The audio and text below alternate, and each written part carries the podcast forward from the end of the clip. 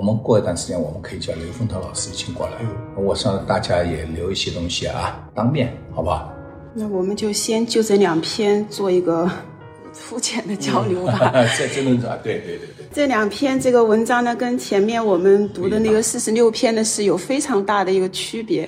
然后这个从本体来说，它也是我们国学文化就是比较深奥的一个层次，因为它已经跳脱了我们常见的一些物体上的一些变化，已经达到了一个精神世界的一个超脱、一个超然物外的这么一个追求。所以看起来的话，对我们来说都是比较的深奥。再加上呢，我们从小可能学到的这些比较有限，因为。呃，我们从小到大所学到的这些应试教育的文化当中，就是关于呃这些方面的教育是非常非常少的。然后这些就是读起来，有的人可能会是本身对他比较有兴趣，然后再去做一些拓展性的一些学习，然后才会接触到这些。就不瞒大家说，这些书我们家里有一整套，很厚，不管是这个老庄的还是。这个《诗经》还有包括唐诗宋词这些，整整全部都有。但是这些书是最新的，所有的一排书上面，所有的书都有一些折角呀，然后有一些这个。那我们家的那个大书柜上，经过了我爸，然后经过了我，现在我们小朋友，经过了三代人，然后这些书还是很平整，足以说明它这些都是很深奥的。然后大家就看了之后，可能在理解方面还是需要很大的这个提升。然后正好呢。这个我们公司现在有这个读书分享的这个活动。我觉得这也是一个非常好的一个活动，就是大家在一块儿，可能就是人家说独乐乐不如众乐乐，大家一起去干同样一件事情的时候，这件事情赋予我们的这个出发点和意义，那就是大不相同。所以也也非常感谢有这个机会，就是再次的能接接触到这些。我相信我就是把这些庄子的这个读完了之后，包括还有后面的老子，我回去之后，我们那个大书房的这个书，我一定再去重新的翻一下。包括我现在我我上海我。自己家里面我也买了一整套，但是同样的也是很新很新的，都读不下去。包括我跟我老公读了之后，大家都是放在一边。然后言归正传，说一下这两篇。第一篇它就是对庄子的一个个人的一个简介，做了一些总结吧，就是关于他的生平，然后关于他的一些生平介绍。第二篇呢，才是关于这个庄子这这个思想，就是这本书，它包括有很多的这个书，它做了一个精神的一个提炼，一个概括。就是他主导的是什么样的个思想？其实庄子是我们中国的这些文人里面，他也可以算作是文人里面，因为也是一种精神。然后在这个里面呢，他影响了很多很多的人，包括我们后面，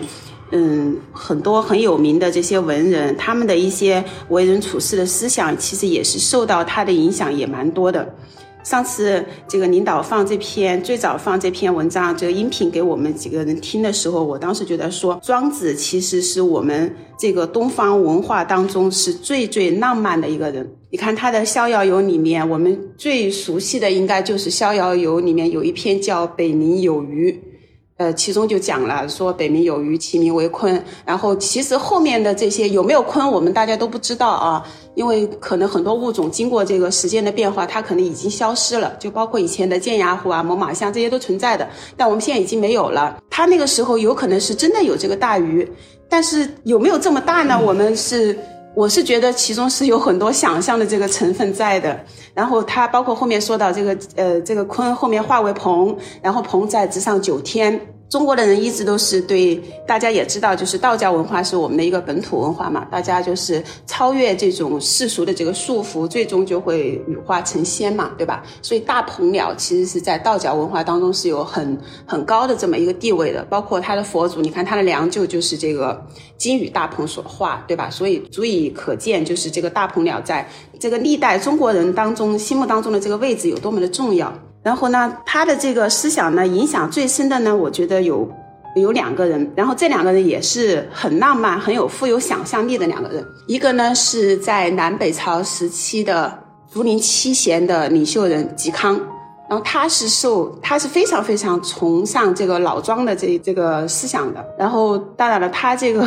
后面的结局也不太好，因为得罪了那个司马昭的那个那个那个手下叫钟会嘛，对吧？最后惨死刀下。然后他就是呃很崇尚庄子的这一套精神理论，不在乎世俗的一些看法。包括有一个很有名的一个成语叫做“亲眼相加”，其实就是出自于嵇康。传说他有两副面孔，就看到喜欢的人就是呃赋予青眼，然后对不喜欢的人就是赋予白眼。然后不管是这个人有什么样的这个社会地位也好，然后有什么影响力也好，他这些通通都不在乎，他觉得无所谓，只遵从本心。还有一个受他影响比较大的呢，其实是在唐朝。我们说诗仙李白，他可能跟庄子的这个初衷还是不太一样。李白大家都知道，他一辈子都是很想走经济仕途的，但是呢，他这个仕途呢很波折，一辈子没有就当到很大很正经的一个官。所以呢，但是呢，他很喜欢去，就我们现在话说，喜欢去旅行，然后喜欢去感受。国家的这个大好河山，对吧？他包括写的很多诗篇里面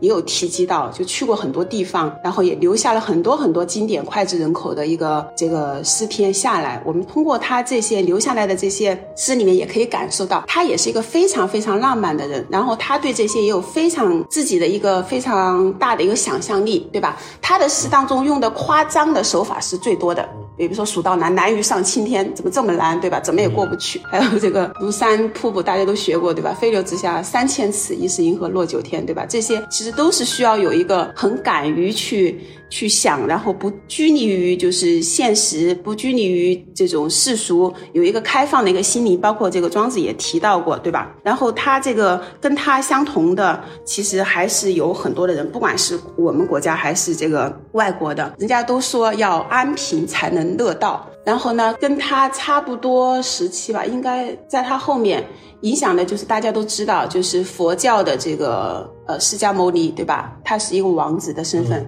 但是他要要达到自己这个心学上的一个成就，然后他也放弃了就是这些身份，放弃了王子的这个身份，后来变成了这个佛祖。还有一个就是我们近代的弘一法师，对吧？李叔同，他呢也是一个家里面就是是人家说钟鸣李氏之家吧，他们家也确实是算得上，对吧？也是诗书诗礼传家的这样一个家族。但是他后来他也放弃了这些，就是。也抛弃了很多东西，然后放下了这些，才成为了后面的这个弘一法师。大家呃对他这个传唱的最高的，应该是有一首送别，我们以前应该都学过，对吧？是长亭外，古道边这个，对吧？对，就他写的这个。所以我就在想，包括这个庄子上面也有，就是他经常吃不饱饭，对吧？住的这个环境也很差，经常都饿得面黄肌瘦。然后我们现在的人，我就在想。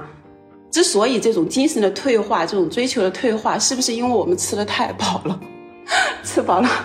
吃饱了，吃的太饱，对我们来说可能就并不是一个很好的一个事情。吃饱了就不会追求这方面的东西，他就会可能把注意力就放到别的方面去。所以人可能就不能吃的太饱，不管是粮食还是精神，对吧？都要要让自己有一个这个提升，有一个上升的这个空间。这个庄子上面呢，他讲的就是比较深奥啊，一定要通过这个先放弃本体，然后再超越，再达到一个精神的自由，对吧？在于宇宙这个什么同步，这个对我们来说可能还是有很很大很大的一个距离。但是我。我觉得不管是怎么样吧，呃，我们现在在这个物欲物欲横流的这个世界里面，然后让我们达到这些，有可能是非常非常难的。但是我们能做的就是，不管是呃身边的人也好，还是说周围的事情也好，珍惜身边的人，然后呢，做事情呢，我觉得还是要这个固守本心，做好当下的事，珍惜身边的人，这是我们现阶段我觉得是最最重要的，保持一个好的心态，然后随时就是要。也也要有一个很感恩的心，我觉得活在就是当下的当下这个时候，我们要要做好最重要的是这两件事情，也与与大家分享吧，谢谢。我的书们说的帮帮我们补充了很多额外的知识点，也是读书会的交流分享的一个收获和目的之一吧。然后庄子、老子一些，以前我读初中的时候试着去读过。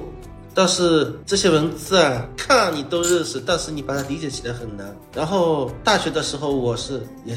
在试着去尝试，啊，没没读完。然后，但是我也比较喜欢中国的国学国国学，就是说我是后来是通过一些，就类似于像我们现在学的庄子导读或者其他的第三方的去，呃，了解去学习这个东西。因为原本对我来说可能是说。还是欠缺的理解吧。然后其实说到呃庄子、老子、孟子，那个时候是春春秋战国，然后同时期呢，就是西方是古希腊、古罗马时代。那个时候西方的是最有名的是呃苏格拉底、柏拉图、亚里士多德，他们是奠定了西方的哲学的基础，包括我们现在很多人说到西方的文明文明讲究个人，讲究一型主义，比较有进攻性。换成呃，当时他们那种说法话，就是有更有奥林匹克精神。那这时候的呃东方，就是老子、庄子，呃，包括孔孟，他奠定了我们中国哲学的一个根源，更多的是探讨人与人的关系、人与自然的关系，以及和谐平衡的这些东西。所以说很奇怪啊，是历史是很奇怪的，就是同一个时期诞生两种不同的文明。然后分界线很明白。其实说，有的时候去学习历史是非常有趣的，因为老子呢，他说的可能更多说是说事物有正反两面，然后我们看待事物要正反两面都看，是一个平衡的过程。然后庄子他所说的就是说，追求自己独立，首先是独立，然后呢是和谐共共存，超脱呃事物之外。是我最肤浅的，我自己的理解就是说，有些事情抱着名或者抱着利，抱着取他的目的，你去做这些事情，哪怕你当时的目目标是明确的，但是你做事情当中，我心思太多了，可能你的目标或者是路线就会去偏掉。其实像我们现在很多现在看很多社会上提到了。呃，企业也好，到了一些个人也好，他是达到了一定的呃成就以后，很多就就特别是，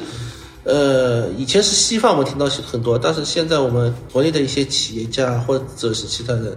也会去做很多资助一些学生啦，或者是现在也资助一些科研的工作，他去更多的也会去反馈到社会，反馈到与他人的之间的一些和谐。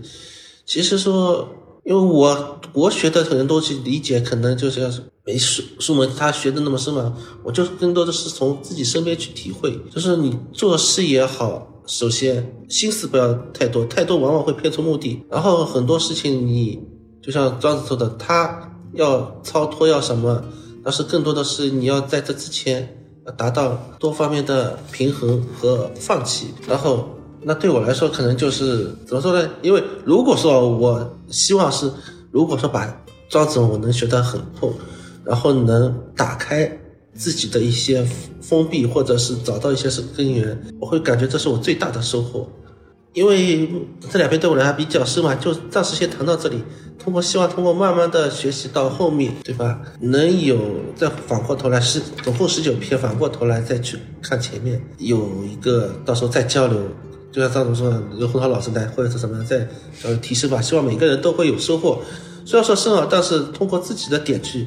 不希望就是每个人讲的都特别的好，或者是特别的什么东西，但是从自己身边去理解，就这些。这两篇我还是听大家说吧，对我来说。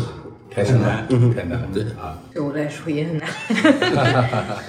我看那个庄子里面说是把个人之小我提升为宇宙之大我，我就想到最近过年的时候不是有两部电视剧特别火嘛，一部是《狂飙》，另外一部就是那个《三体》。嗯，然后我觉得现在因为《三体》很多年轻人就现就很多人看这个《三体》之后会觉得。宇宙是无穷大的，就如果对于如果是像《三体》所说的那样子，有真的有外星文明在，而且那个外星文明是比中呃比整个地球的文明要高好几个 level 的话，那其实我们就是尘埃了已经。然后我就想到这个庄子说，把个人之小我提升为。宇宙之大我，但是大家看那个《三体》的感悟，可能是这个相比宇宙那么大，人类特别特别渺小，大家可能会更加想要就是专注于自身吧，就不要去考虑那些更广阔的东西了。我就想着说，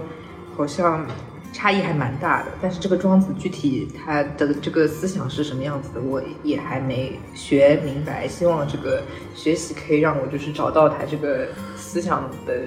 落点是在哪里吧。我现在还觉得它是飘飘在天上的，这就是我的想法。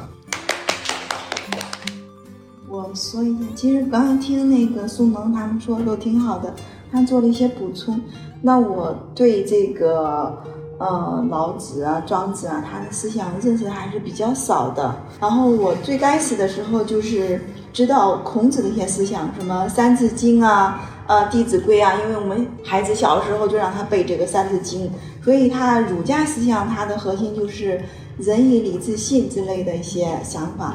那道家的想法可能跟他的是不一样的。那儒家想法是先天下之忧而忧，道家可能就是讲的是那种呃采菊东篱下，悠然见南山吧。然后他呃儒家是讲的是入世，就是呃一些统治的一些想法，然后教你如何跟社封建社会嗯、从国家统治阶级的一个高度期望嗯人们生活的一些伦理啊一些想法做的一个规范。那道家呢，更多的是讲的一个是出世，就是呃你个人的一些想法。那你看，我看到他这上面说，呃那个道家，那庄子他的想法是，嗯、把个人的一些想法以及人们的一些呃打开心灵啊，然后找到社会的一个意识，然后提升到整个呃大我，达到一个道的一个境界。那他的思想会更加的深厚一点，包括鲁迅的评价也是说他奇文王阳，呃，闭合意态万千，晚周诸子之作，莫能先也，就对他的评价也是很高。包括我们现在可能很多事情也都是拘泥于我们自己的眼前的一些事情，对于呃整个社会呀，或者是整个生态呀，可能我们考虑的也不够多。那庄子的一些想法确实可以给到我们一个很好的一个指导，或者是学习借鉴的一些想法，包括他的一些呃言语，确实有的也挺好。比如说“知人者，上闻青天，下潜黄泉，挥斥八极，神气不变。”那他这个想法的话，就是要我们更多的去了解这个社会啊，包括这些天道，让我们更更多的来悟道，把这个大的道理，然后来呃用到自己的生活实践当中去。啊、这是我个人的一些理解。工厂有什么想法？工厂，喂，哎，对，在，庄子告诉人们，一个人一定要根据自己的兴趣和理想，来选择自己本性的生活，不要盲目盲目跟风而随波逐流。如果盲目选择违背自己心性和兴趣的生活，将来可能会感到尴尬和痛苦，甚至会后悔。就就就是庄子主要继承老子的无为而治的理思想，而且更加消极，比如逍遥游的思想观点做发展。我个人觉得他用开阔更好，因为很多都是老子思想中没有，有些更是相反的。相反的不能说是发展吧。老子与庄子的哲学目的和社会方向相反，其以为老子和庄子的思想虽然涉及面都很广，但又有各种偏见。这种差异既是时代打在他二人身上的烙印，也与个人的性格分不开。前面也说过，老子哲学本质上是历史哲学、政治哲学，庄子哲学称为生命哲学、个体哲学，更恰当。庄子追求个人自由、个体的超越，在这个方面，他已超越了老子，他似乎走了老子的极端性。好，我就这些。呃，我是这样，这个我听了这个，我也有一定的感想。原来我们从这个学校只知道那个孔子，今天呢，在一些资料上面看到了这个庄子。我觉得呢，就是看到了庄子是一位哲学家、文学家，还有思想家。我们学习他有一个超然的心灵，不断的进取和创新，最后是自己的价值得到提升。最后到达精神的绝对自由境界。我就说这么多。嗯，说的非常好。大家刚才都学的啊，都能基本上基本上都能抓住它里面的总的庄子的、老子的、老子老庄的就是思想了。反正我认为就是中国两两大吧，一个道教，一个佛教吧，对不对？嗯，我想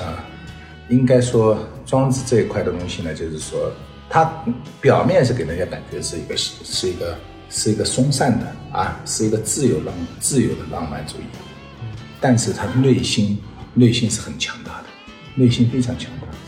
他强调的这强调的过程当中，在于万物的宇宙过程当中，其实是人是一个在万物宇宙过程当中怎么增增加宇宙能量，达到思辨、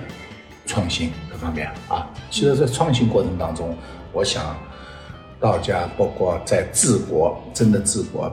大变的过程当中，我想道家的思想还是比较有用的啊。像毛泽东的时候，一开始用的时候，基本上也是道家的思想。毛泽东治国的思想，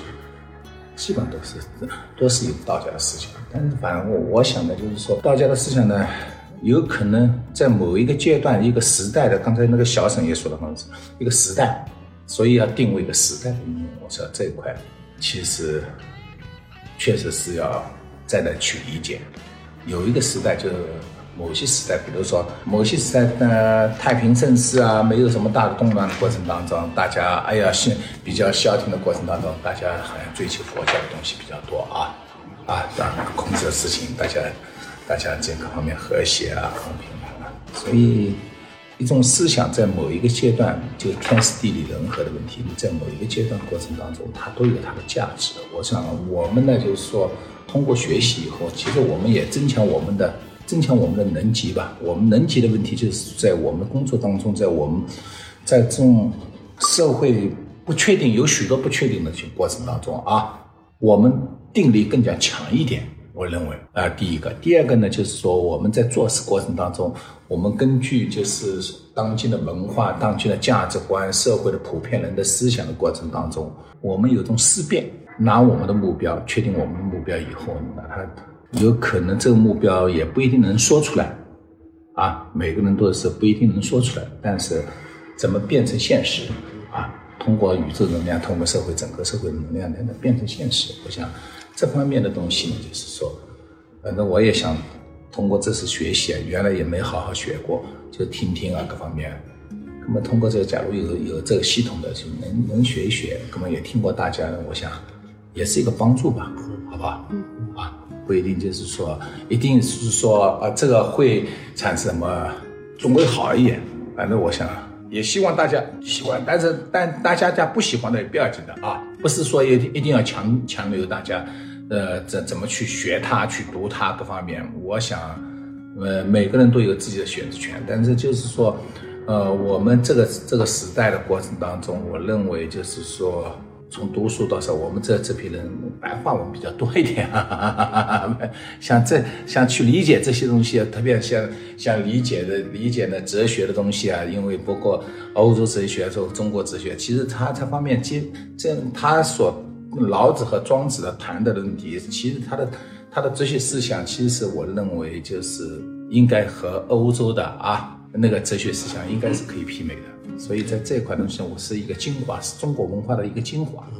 反正精，既然是精华的问题，不是说我们这个时代人说它是精华，或者某一个时代人说的，它已经通过历史的沉淀，这么多评价，我说是一个精华。但是这个既然是精华，它精华在什么地方，我们去了解一下，好不好？好，其他呃没有什么，反正说看了以后看看读读，反正到时候。假如有什么疑惑，或者怎么样，我到时候我们请刘凤涛老师过来。我们也是学完了十八篇啊，庄子，我很快的，请刘凤涛老师过来做一做，好不好？啊，我想书们最高兴了，有有许多东西，反正大家提一提，我们学的更更有，更大家学习更有更有劲嘛，好不好？啊，不是，我笑是想到。想到那个孙老师的网名，他那微信名他叫他叫孙道宗，然后叫天 天放不长啊，好像昨天还刚看过。我认为就是还最终的目的就是在我们在有生的生命当中，不是说我们要做给别人看啊，我们的反正不做给别人看，是为了自己的内心，我们活得更自在一点啊，自由一点，拿自己的目标。自己的目标，假如没有目标，公司也有个目标，或者朋友之间，我们一个圈子里面有个目标，哎，这个目标有可能自己忙忙碌碌还没找到目标，跑到这个圈子里，一看这个目标是我的目标，也是很很有意思的，哎，我们就大家一起跟随吧，啊，现在跑步一样的，晚上你看跑步，一开始领跑有两个人跑，现在跑越跑越多，有可能就是这么就团队就是这么没有什么，说白了目的，你说没有一开始都不是有目的的，最终他感觉哎这个有兴趣做这个，这个就最终结果是一个是个相对的一个目的的东西啊。好，要么就今天就这样。